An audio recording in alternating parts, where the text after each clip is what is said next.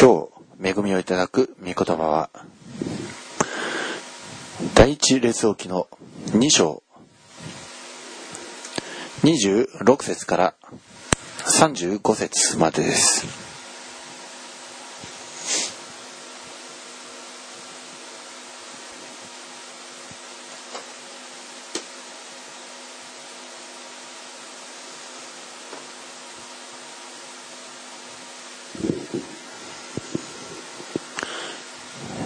第一列王記2章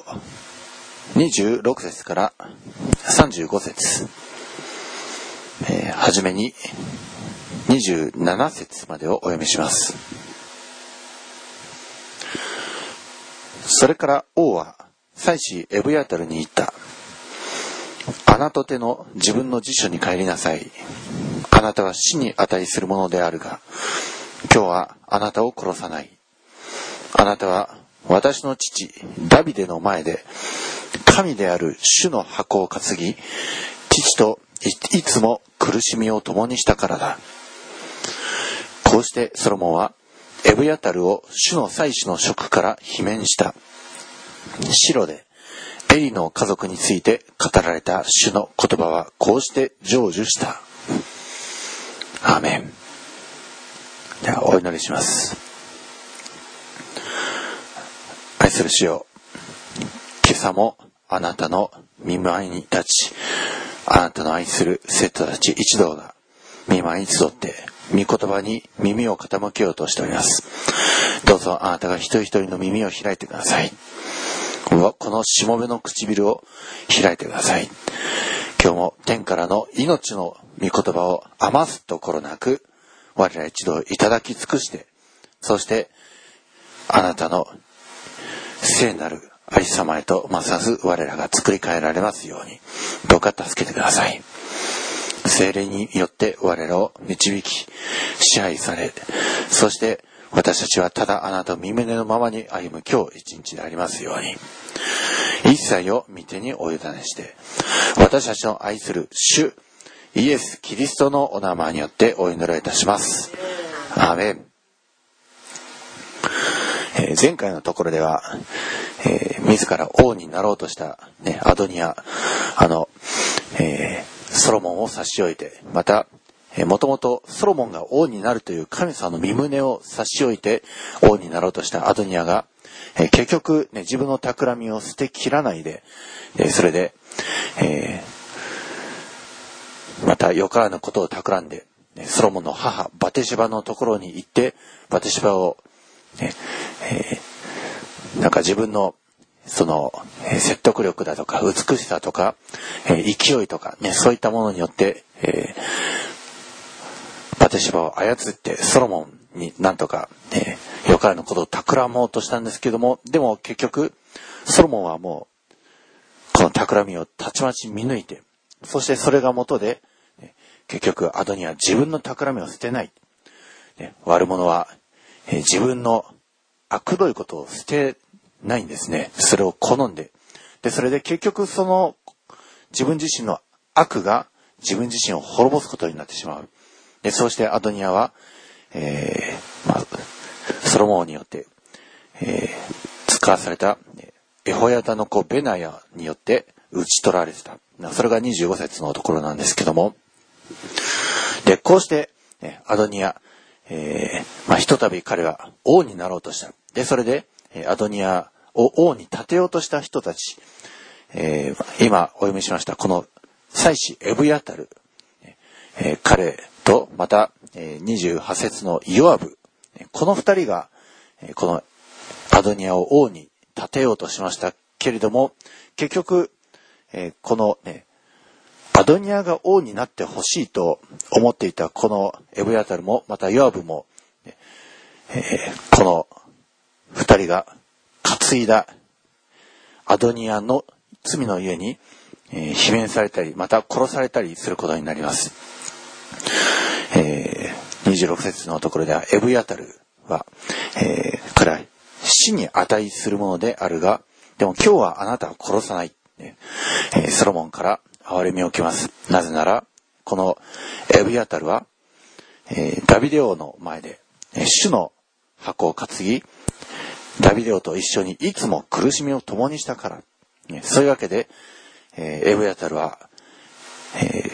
単に祭司の職から罷免されて、で、それで、え、まあ、命を落とさずに済みました。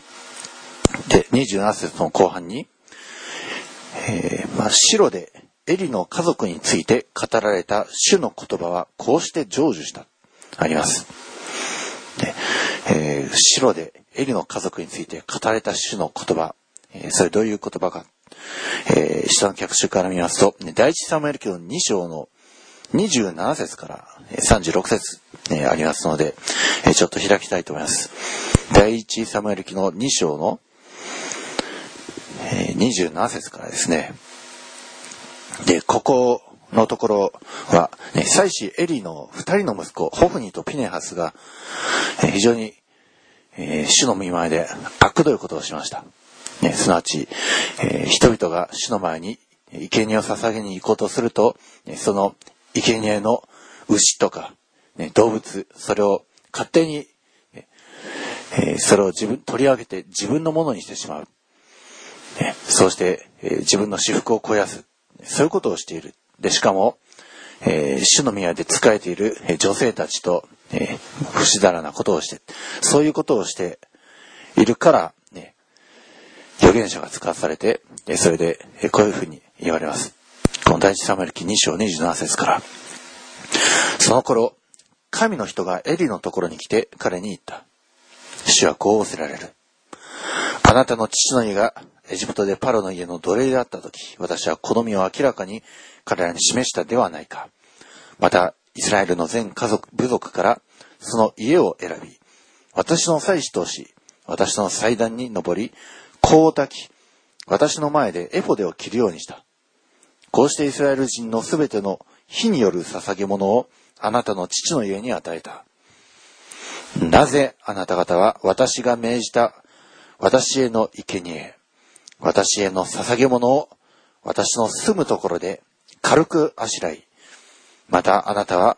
私よりも自分の息子たちを重んじて、私の民、イスラエルのすべての捧げ物のうち最上の部分で自分たちを肥やそうとするのか。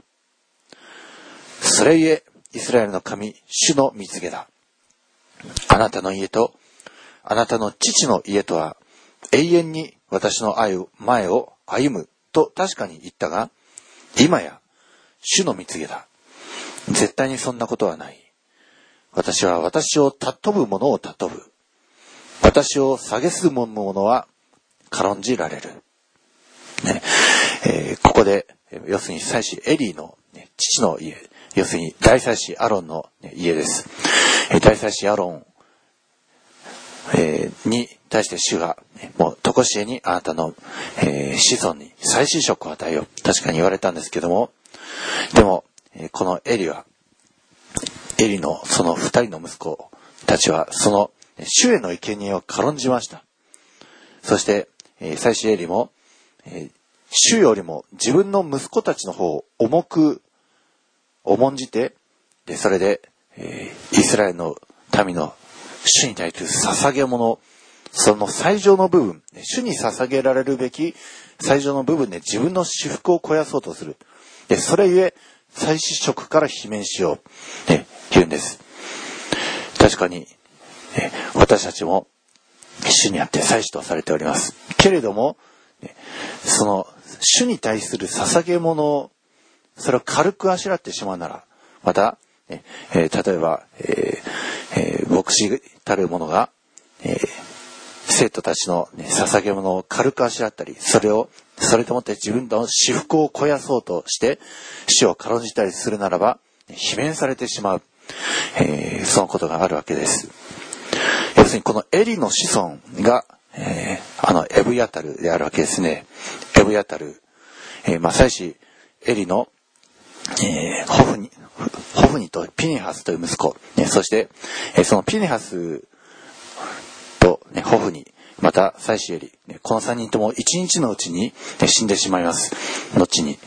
あの、主の箱が、ね、イスラエルから奪われてしまった。ね、その知らせを、えー、受けた時、妻子エリは、ね、倒れて首の骨を折って死んでしまいました。ホフニとピネハスも同じ日に、その死の箱と共に奪われた時に、えー、ペリシテ人によって剣で殺された。でそして、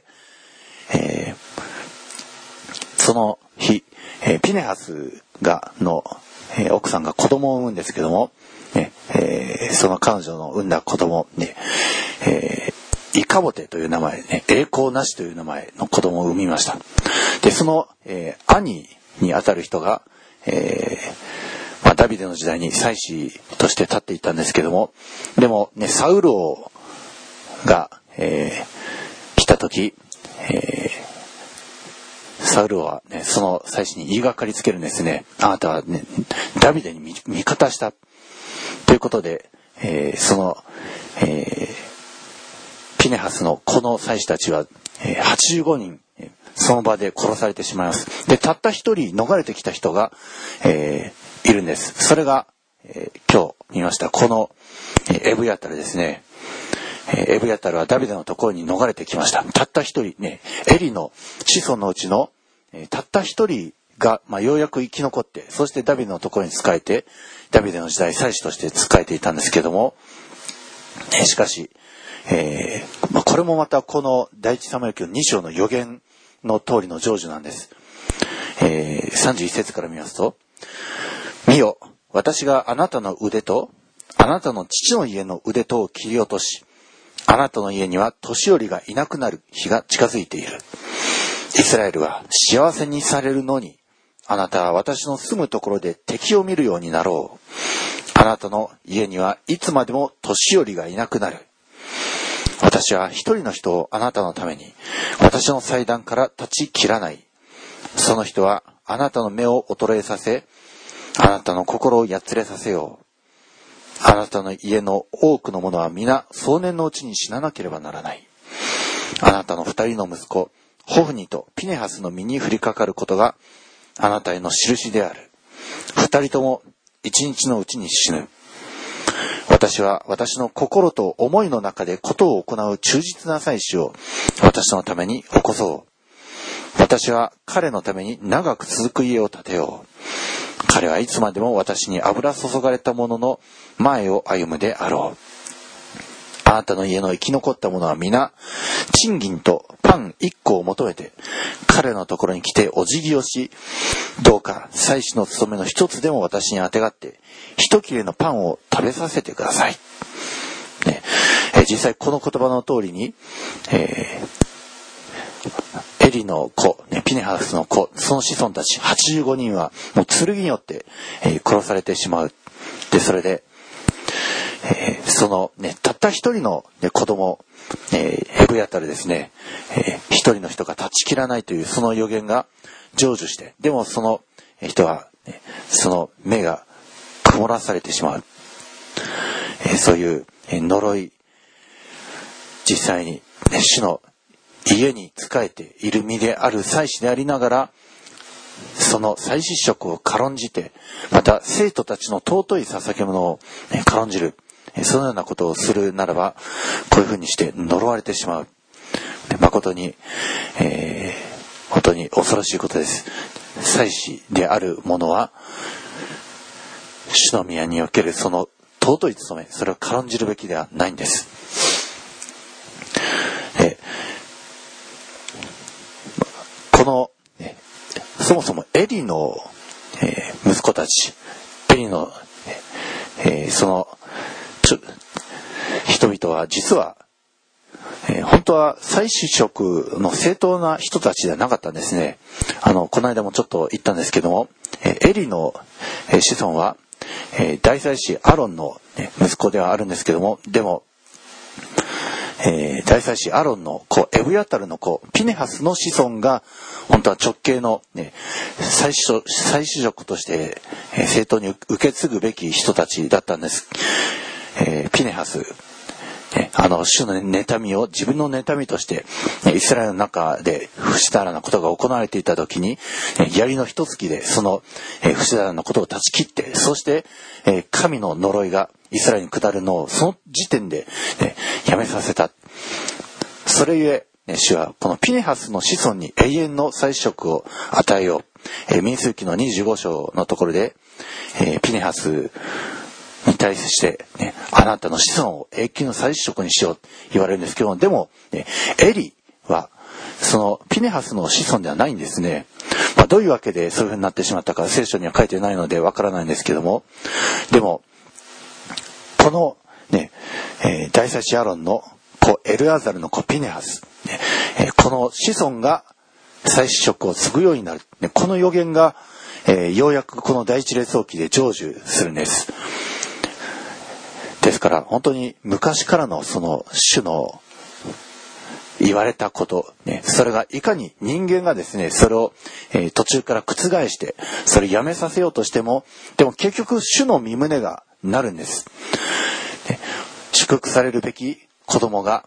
えー、人々から逆あの、えー、逆にそうでないことを受けてしまう。で、それがずっと続くようなことを主はなさらないで、主ははっきりと、ね、もう昔から告げられた主の御言葉が成就するようになるんです。いかに多くの人々がそれを覆そうとしても、それはなるんです。このようにして、えー、まあ、最このアドニアに組みした祭司エブヤタル、ね、彼は確かに殺されはしなかったんですけども、でも祭司職から罷免されて、その代わりに、えー、サドクという、ね、祭司が建てられます。のサドックは、正当なピネハスの子孫です。ねえー、こうして主の御言葉が、ね、成就する。ねえー、そうして、えーまあ、祭司職は、えー、アドニアに組みした、えー、エブヤタルから取り上げられて、そして正当な、ねえー、サドックというピネハスの子孫の、えー、その祭司に行き渡ります。で、続いて、ヨアブです。ね、ヨアブ。あの、第二、第一サムエル記から第二サムエル記まで、もうずっと、え、ダビデの軍団長として活躍したヨアブ。軍事的な面では、ね、ヨアブが最も活躍したんですけれども、でもヨアブは、えー、悪どいものでした。えー、28節からお読みし、あ、えー、第一列王記の2章に戻りまして、28節からお読みします。この知らせがヨアブのところに伝わると、ヨアブはアドニアに着いたが、アブシャロムには着かなかった。ヨアブは主の天幕に逃げ、祭壇の角を掴んだ。えヨアブは、ね、アドニアが死んだという知らせを聞いたとき、もう自分もダメだ。ね、アドニアに着いた。えそして、ね、アドニアを王にして担ぎ上げようとしていた。けれども、そのアドニアは、もう企みを捨てずに、えー、死んでしまった。ね、もしかしたらヨアブと、えー、またエブヤタル、ね、いつかは、この王国を転覆して、ソロモンではなくアドニアに王になってもらおう。もしかしたらまだヨアブも思っていたのかもしれない。けれどもそのアドニアは死んでしまった。で、それでヨアブは、逃げるんです。主の天幕に逃げました。そして祭壇の角を掴みました。かつてアドニアもそれと同じことをしました。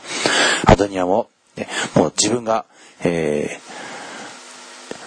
ー、ね、反逆罪をしてしまったかのような、ね、その立ち位置に陥った時、えー、彼は人々の憐れみを請うために祭壇の角を掴んで、そして、ね、要するに、その罪の犠牲が捧げられるその血、血が塗られる祭壇の角、それを掴んで、ね、人々に憐れみをアピールした。それと同じことをイワブはしました。イワブももしかしたら、ね、こういうふうにすることによって命拾いするかもしれない、思ったのかもしれないんですけれども、えー、29節から、ヨアブが主の天幕に逃げて、今祭壇の傍らにいるとソロモン王に知らされた時、ソロモンは、行って彼を討ち取れ、と命じて、エホヤダの子ベナヤを使わした。結局ね、ヨアブは許されないんです。ヨアブをね、そこの祭壇から、えー、引きずり出して、そして殺してしまいなさい、言うんですけども、でも、えー、ヨアブは、えー、30節そこでベナヤは、主の天幕に入って彼に言った。王がこう言われる。外に出よう。彼は、嫌だ、ここで死ぬ、と言った。ベナヤは、王にこのことを報告していった。ヨアブはこう言って私に答えました。王は彼に言った。では、彼が言った通りにして、彼を討ち取って葬りなさい。こうして、ヨアブが理由もなく流した血と、私と私の父の家から取り除きなさい。ねえー、いかに祭壇の、ね、角を掴んでいても、あるいはその主の聖女の中にいても、えー、罪なき隣人の血を流す、ね、これは、えー、許されないことなんですね。えー、出エジプト記の21章のところに書いてあります。え、人が、ええー、出エジプト記の21章の12節から14節に、えー、そのことが書いてあるんですね。いかに祭壇の中にいても、いかに聖聖女の中にいたとしても、えー、殺されなくてはならない人はいるんです。えー、出エジプト記21章の12節から。人を撃って死なせた者は必ず殺されなければならない。ただし、彼に殺意がなく、神が御手によってことを起こされた場合、私はあなたに彼の逃れる場所を指定しよう。しかし、人が欲しいままに隣人を襲い、策略を巡らして殺した場合、この者を私の祭壇のところからでも連れ出して殺さなければならない。え死の身胸は、手に意図的に欲しいままに隣人を襲って策略を巡らして殺した者は、ね、その人はいかに祭壇のところにからでも、ね、そこから連れ出してでも殺さなければならない。ね、主の身胸はそういうものです。まあ、ただ、ね、殺意がなく人を死なせてしまった場合は、ね、その人は逃れの町に逃げ込んで、でそそこで、えー、かくまわれるという、えー、その手段はあるんですけども、でも、えー、ヨアブのように、あえて、もう計画的に殺意を持って意図的に人を殺すようなもの、ね、そのような場合、もう祭壇からでも連れ出して殺さなければならない。いわばそれにあたります。えー、ダビデの時代はそれがなされませんでした。えー、まあ、軍団長として、そのね、住職についていたかからかもしれません。でも、いわばそのことを二度、いや、三度もしました。えー、えー、30あ第一列王記2章32節から主は彼が流した血を彼の頭に注ぎ返されるであろう。彼は自分よりも正しく善良な二人の者に打ちかかり、剣で彼らを虐殺したからだ。彼は私の父、ダビデが知らないうちに、ネルの子、イスラエルの将軍、アブネルと、エテルの子、ユダの将軍、アマサを虐殺した。二人の血は永遠にヨブの頭と彼の子孫の頭とに注ぎ返されよう。しかし、ダビデとその子孫、及びその家と王座とには、とこしえまで主から平安が下されよう。エホヤダの子ベナイは登って行って彼を討ち取った。彼は荒野にある自分の家に葬られた。王はエホヤダの子ベナヤを彼の代わりに軍団長とし、王は祭司サドクを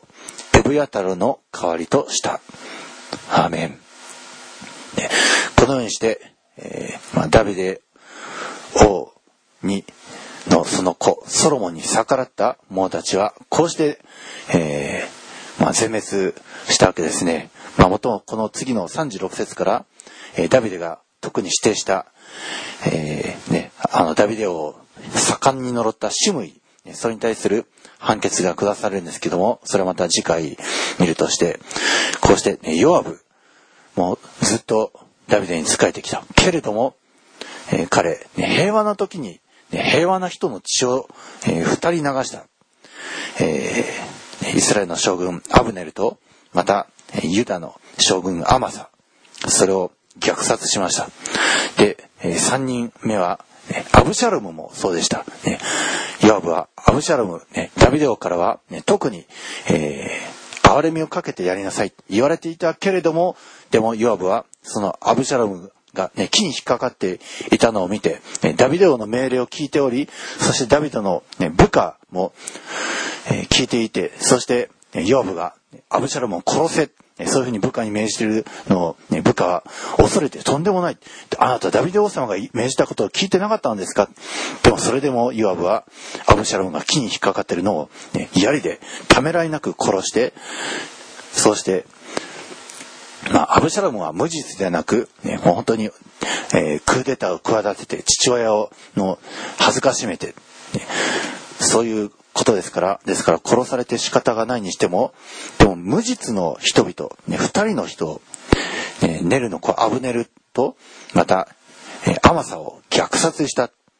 ね、このようにして平和な、しかも自分よりも正しく善良な二人のものを、そういうふうに殺した。そればかりでなく、えー、このヨアブはもうたびたび、ダビデに対しては、えー、命令違反を犯して、そして主君であるものを軽んじた。平和な血を流した。ね、そういうことをしたから、いよいよこのヨアブも殺されることになりました。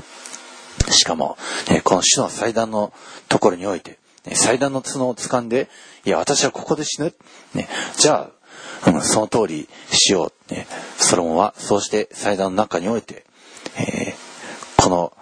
ヨアブ、それを撃ち殺しました。このようにして、えー、このね、ダビデのその遺言、ね、ヨアブは、えー、これを何とかしなさい。また、シムイも何とかしなさい。この2章の、えー、初めの方でダビデが、えー、最後にソロモンに命じたこと、ね、そのうちの一つは果たしました。で、もう一つのところは36 6節以降なんですけども、主のこの宮において、また、えー、死を軽んじる、そのようなことをした、えー、このエブヤタルは、このようにして祭司から罷免されましたし、また、ヨアブも、主君たるお方、ダビデを軽んじて、そして平和な血を流す、え、それは殺されました。これ現在における私たちにおいても、本当にこれをよく気をつけるべきです。今の時代においても、本当に生徒たちの捧げ物を軽んじたり、また、主の定められた人、ね、その権威につくではなく、自分勝手な権威を、ね、勝手に立てて、そちらの方につく、ね、そのようなことをする者は、ね、祭司であっても罷免されてしまう。また、ね、あの、エリー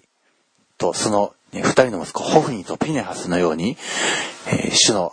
捧げ物を軽んじて主の宮で平然と、ね、悪いことをやってのける。そのようなものは、ね、いつ罷免されてしまってもわからない。主は警告を与えられました。ね、とホフニとピネハスに警告を与えられた。けれども、まだそれをやめなかった。で、それで今度は、ね、幼子サムエルを通して、えー、予言するんですけども、でも、それでも、なおやめない。で、こうして、えー、いよいよ、ね、予言されていたことが成就する、ね、主は警告を与えられる方です。ですから私たちも本当に警告を、ね、主から与えられるならば、速やかに悪いことはやめるべきです。それいつまでもやめないで、それを保っているとするならば、やがて主が定められたその呪いが実現してしまいます。今日、えー、旧約のいろいろな箇所を開きました。出演する時にはこう書いてある。第一サムエル記2章にはこう書いてある。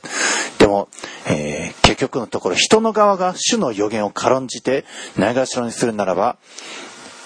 エブヤタルも、またヨアブも、本当にこのようになってしまう。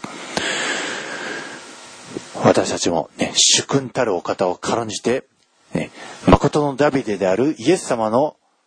命令を、ないがしろにして、またイエス様の権威を軽んじて、イエス様の見知らぬところで勝手なことをしたり、あるいは無実な人を、ね、えー、安らかに住んでるその隣人を、えー、いきなり、えー、悪いことを企んで、そういうふうにしてしまう。ね、これ、滅びのもとですね、えー、信玄にも書いてありました。ヨアブはそういうことをした。それゆえ、えー、彼は、ね、いかに、もう本当に最後の最後で神殿の祭壇の角を掴んでいても、それでも殺されてしまう。いかにですね、最後の最後に、主の宮で、えー、主の憐れみをすがろうとしても、でも、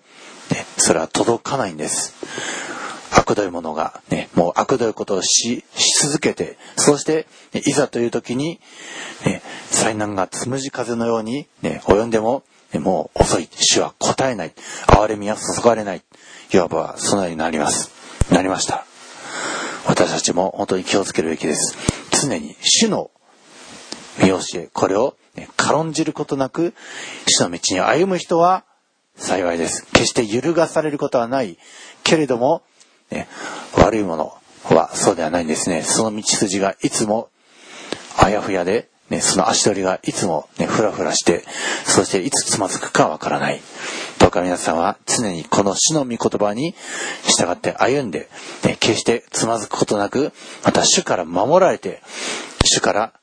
さらに、ね、大きなことが任され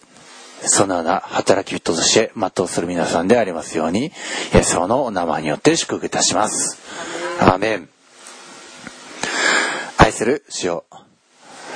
今日、この二人の王で、王にするべきでないものが、王になろうとして、それに組みした二人の人、見ました。祭司エブヤタルの方は、かろうじて死は免れましたが、祭司職からは罷免されました。また、罪なき血を流し、たびたび主君たるダビデに命令違反を犯したヨアブは殺されました。最後に祭壇の角を掴んでおりましたが、それでも殺されました。主よ、本当に今日私たちは戒めを受けました。今私たちも本当に主にあって祭司とされました。決してこの務めをないがしろにすることなく、また捧げることにおいても、本当にあのエリとその二人の息子がしたように、捧げ物を感じたり、あるいは死の宮で不死だらなことをしたり、そのようなことをしたあの者たちに習うことがないように、ただあなたの見舞いに忠実に使えるものとして整えてください。そして、日々、見舞いに集い、また日々、仕事場において、家庭において、見舞いに使える生徒たち一人一人の歩み、足取りを、どうか回ってください。彼らが御言葉によって歩むその足取りが、ますます確固たるものとなり、安定した幸いと祝福に満たされた歩みを今日もまたこれからもできるあなたの忠実な働き人たちであり、あなたの愛された生徒たち一同でありますように、どうか助けてください。今日いただきましたこの御言葉に感謝して、私たちの尊き主、イエス・キリストのお名前によって祝福してお祈りします。アーメン。ハレルヤ愛する天皇と様、あなたの皆を褒めたたえ感謝いたします。いかに罪人が生きようとしても悔いることがない。ただ生きるだけ。それを目的にして主よあなたの祭壇の角を掴んだところであなたの憐れみそして命を生かしてくださる恵みはないということを主よあなたが今日のこの箇所を通して私たちに教えてくださったことを感謝いたします。罪人は悔いて許されるべきであって悔いない心で祭壇の角を掴んだところで自分の命を生かしてくださる主の恵みは残されていないということです。主よ私たちも日頃ただ犯した罪のゆえに気が重くなりその気を晴らすために間違って祭壇の角を掴むごとく悔い改める。改める。その志もなくただ悔いて許されてすっきりしたい。という間違った方法を取ってしまいがちな私たちです。悔いることと改めることはセットであり悔いて許されて改めてそして新たに許されたものらしく生きることこれが祭壇の角それを掴んでいる人に与えられているその恵みであることをしっかりと捉えて主を歩む私たちでありますように主が整え祝福してください。イエス・キリストの見舞いにおいて悔いることも正しくそして改めることも正しくすることによってイエス・キリストを掴んだもの握りしめた頼ったその全てのものに主の許しの幸い新たに生きる力をくださる幸いが与えられますように主が祝福してくださることを感謝いたします。自分の命を生かすために悔いることもなく祭壇の角を掴んでいた者は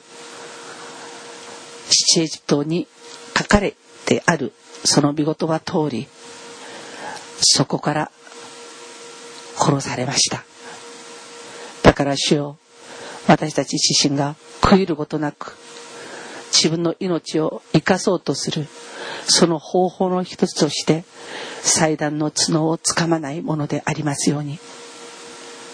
イエス様の皆をしがみつく悔いることもなく生かされるためにただイエス様の皆をしがみつくものになりませんように。主よ世界中のクリスチャンをあなたが教えてください。そして諭してください。正しく悔いて許していただいて改める信仰によって新たに改められて生きる力が与えられる私たち天性一同でありますように世界中のクリスチャンでありますように主が祝福してください。